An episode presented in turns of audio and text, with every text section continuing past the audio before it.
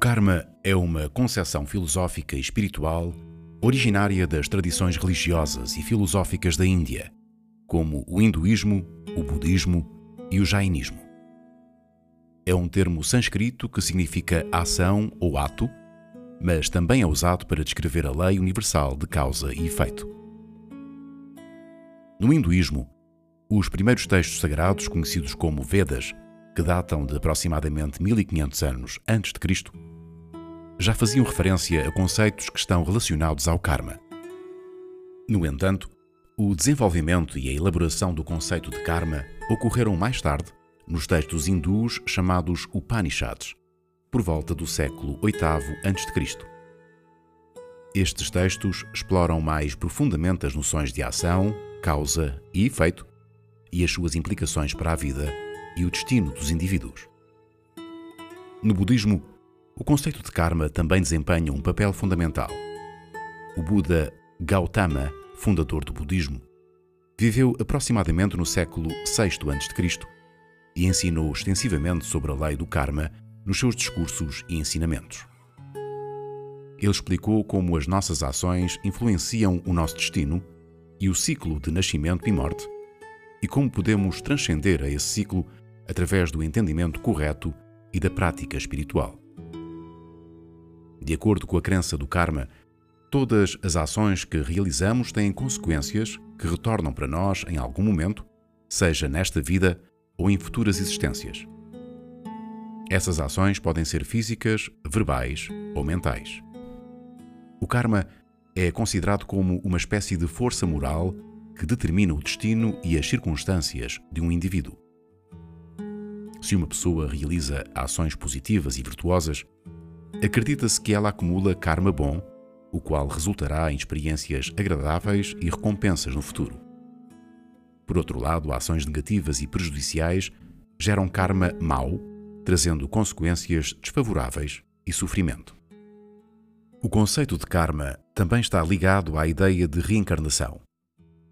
Acredita-se que, após a morte, uma pessoa renasce numa nova forma de vida, dependendo do karma acumulado ao longo das existências anteriores.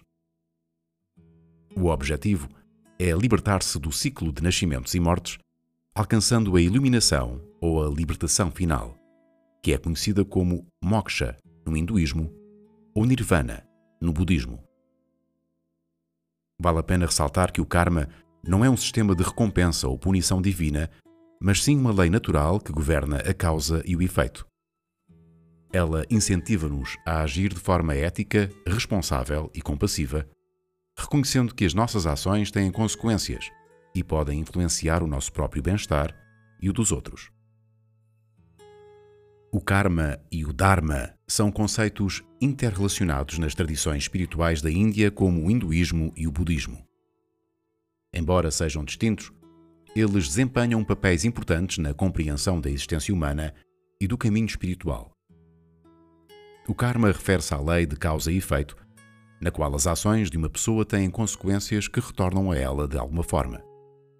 É o resultado dos nossos pensamentos, palavras e ações, tanto positivas como negativas. O karma é visto como uma força que molda o nosso destino e determina as circunstâncias das nossas vidas futuras. Por outro lado, o Dharma é um conceito mais amplo que se refere ao dever, à moralidade e ao propósito de uma pessoa na vida. Pode ser entendido como a ordem natural e o caminho correto a ser seguido por cada indivíduo, com base na sua posição social, idade, papel e responsabilidades. O Dharma varia de acordo com os princípios éticos e morais das tradições espirituais e culturais em que uma pessoa está inserida. O Dharma envolve viver em harmonia com as leis e os princípios universais agindo de acordo com a retidão, a justiça e o respeito pelos outros seres. É o cumprimento correto das nossas obrigações e responsabilidades, levando em consideração o nosso papel na sociedade e a nossa conexão com o todo. A relação entre karma e dharma é que as ações realizadas em conformidade com o dharma têm o potencial de gerar karma positivo. Seguir o dharma implica agir com integridade e em harmonia com os valores e princípios estabelecidos. Ao agir de acordo com o Dharma, espera-se que uma pessoa acumule karma favorável que pode levar a uma vida futura mais positiva e avanço espiritual.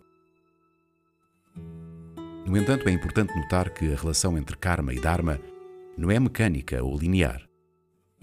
O karma é complexo e influenciado por muitos fatores, e nem todas as circunstâncias da vida são resultado direto do dharma de uma pessoa. Além disso, o conceito de dharma também pode ser interpretado de maneiras diferentes em várias tradições espirituais. Portanto, a compreensão precisa desses conceitos depende do contexto cultural e religioso específico em que são considerados. O conceito de karma nas tradições espirituais da Índia e o conceito de pecado na tradição católica são distintos nas suas abordagens e significados. Embora ambos envolvam a noção de ação e consequência, eles têm diferenças importantes. No catolicismo, o pecado é considerado uma transgressão contra a vontade de Deus e a lei divina é uma ofensa moral que prejudica o relacionamento com Deus e com os outros. Existem diferentes tipos de pecados, como pecados veniais, menos graves, e pecados mortais, graves, que são considerados uma ruptura completa com a graça divina. No contexto católico, o perdão e a reconciliação do pecado são alcançados através do sacramento da confissão, no qual o indivíduo se arrepende sinceramente dos seus pecados confessa-os a um sacerdote e recebe a absolvição divina. Por outro lado, o karma, nas tradições indianas como o hinduísmo e o budismo, refere-se à lei de causa e efeito, no qual as ações de uma pessoa têm consequências que retornam a ela de alguma forma. O karma não é visto como uma transgressão contra um ser divino, mas sim como uma lei natural e universal que governa o ciclo de nascimentos e mortes. No karma não há um processo formal de confissão ou absolvição para se livrar do karma negativo. Em vez disso, o ênfase é colocado em realizar ações positivas, virtuosas e compassivas, a fim de acumular karma positivo e avançar espiritualmente. Enquanto o pecado católico está fortemente ligado a uma moralidade divina e ao relacionamento com Deus, o karma está mais relacionado à noção de ação e consequência dentro de um contexto de reencarnação e busca de libertação espiritual. Nas tradições que seguem o conceito do karma, acredita-se que é possível compensar um mau karma acumulado através da realização de boas ações. A lei de causa e efeito do karma não é necessariamente rígida ou imutável, e o resultado das nossas ações pode ser modificado pelos nossos esforços atuais. Realizar boas ações como agir com bondade, generosidade, compaixão e ajudar os outros é considerado uma forma de acumular karma positivo. Essas ações virtuosas têm o potencial de contrabalançar o karma negativo anterior e criar um resultado mais favorável no futuro. No entanto, é importante notar que a compensação do mau karma com boas ações não é uma garantia absoluta de resultados específicos. O karma é complexo e influenciado por muitos fatores, incluindo intenções, circunstâncias e outros elementos desconhecidos. Além disso, o processo de equilibrar o karma pode levar tempo e não ocorrer imediatamente. A realização de boas ações não deve ser vista apenas como uma forma de buscar recompensas ou se livrar das consequências do mau karma, mas sim como um caminho para desenvolver virtudes, cultivar uma mente compassiva e contribuir para o bem-estar dos outros. A ideia é que, ao agir de forma ética e responsável, podemos criar um ambiente mais propício para o crescimento espiritual e experimentar resultados mais positivos nas nossas vidas boa noite e bons sonhos.